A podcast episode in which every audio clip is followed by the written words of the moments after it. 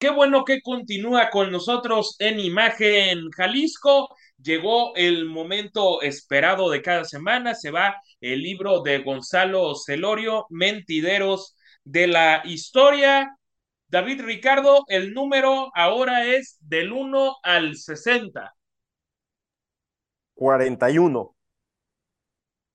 El número 41 y ese corresponde a, aquí lo estamos viendo, Fernanda Benítez. Fernanda Benítez se lleva este libro de Mentideros de la Historia. Nuestro compañero de producción, Dylan Sandoval, te va a buscar para contactarte y entonces puedas pasar por este libro. Y ahora escuchamos a Enrique Vázquez y las recomendaciones cinematográficas que nos tiene cada viernes en este espacio.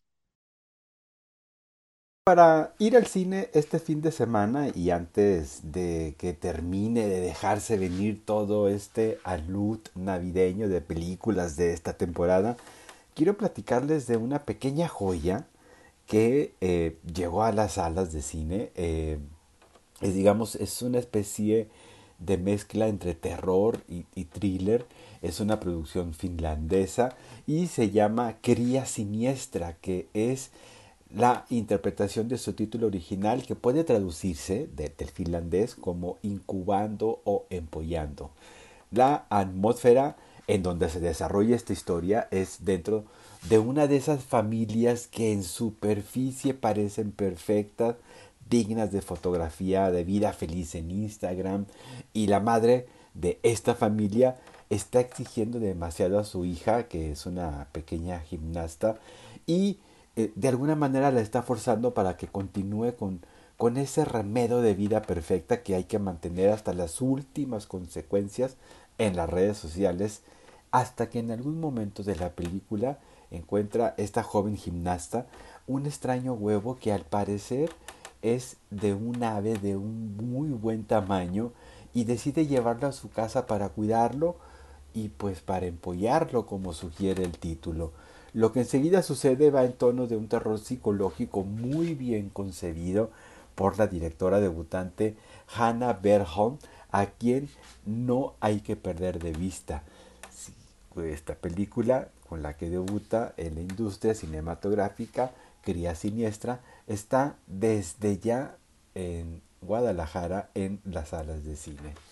Si por otro lado deciden mejor quedarse en casa para ver Netflix, para aprovechar esta plataforma, llegó El Prodigio o The Wonder, la más reciente película del director chileno Sebastián Delio, quien dirigió Una Mujer Fantástica, ganadora de un Oscar, o las dos versiones de una propia película que él mismo dirigió, que eh, se llama Gloria, una la primera que hizo en su país de origen, en Chile, está protagonizada por Paulina García y luego hizo una versión estadounidense de esta misma película que se llama Gloria, pero con Julianne Moore. Por cierto, todas estas películas de Sebastián Lelio están disponibles en Netflix, las recomiendo muchísimo. Pero volviendo a El Prodigio o The Wonder, protagonizada por Florence Pugh, Ahora el director chileno desarrolla una pulcra y sobria historia situada a mediados del siglo XIX en Irlanda, en un pequeño pueblo, en donde al parecer ocurre un milagro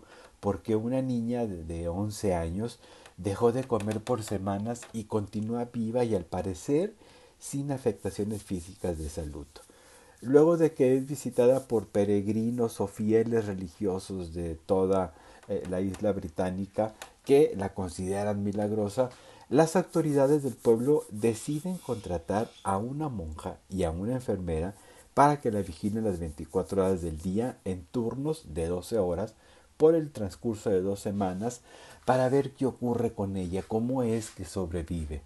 El prodigio o The Wonder es una película de cocción lenta, de desarrollo que parece sin mucho sustento, porque se trata de una película casi minimal, sin tantos recursos técnicos, y justo por eso se agradece esa atmósfera hipnótica, intrigante de esta historia, al parecer, de hechos milagrosos.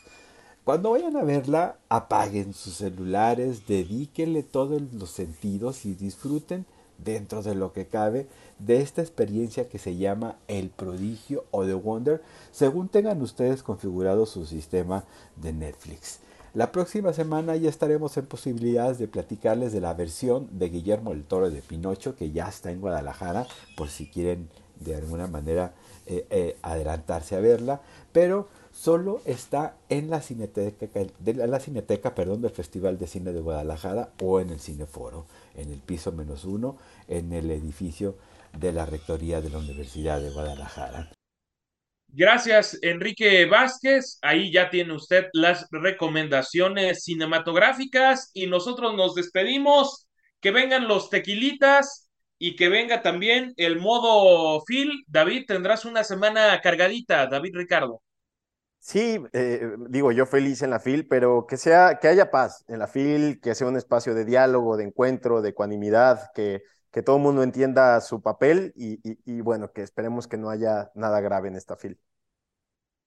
Totalmente. Se despide usted, Rodrigo de la Rosa, por su atención. Gracias. Muy buenas noches.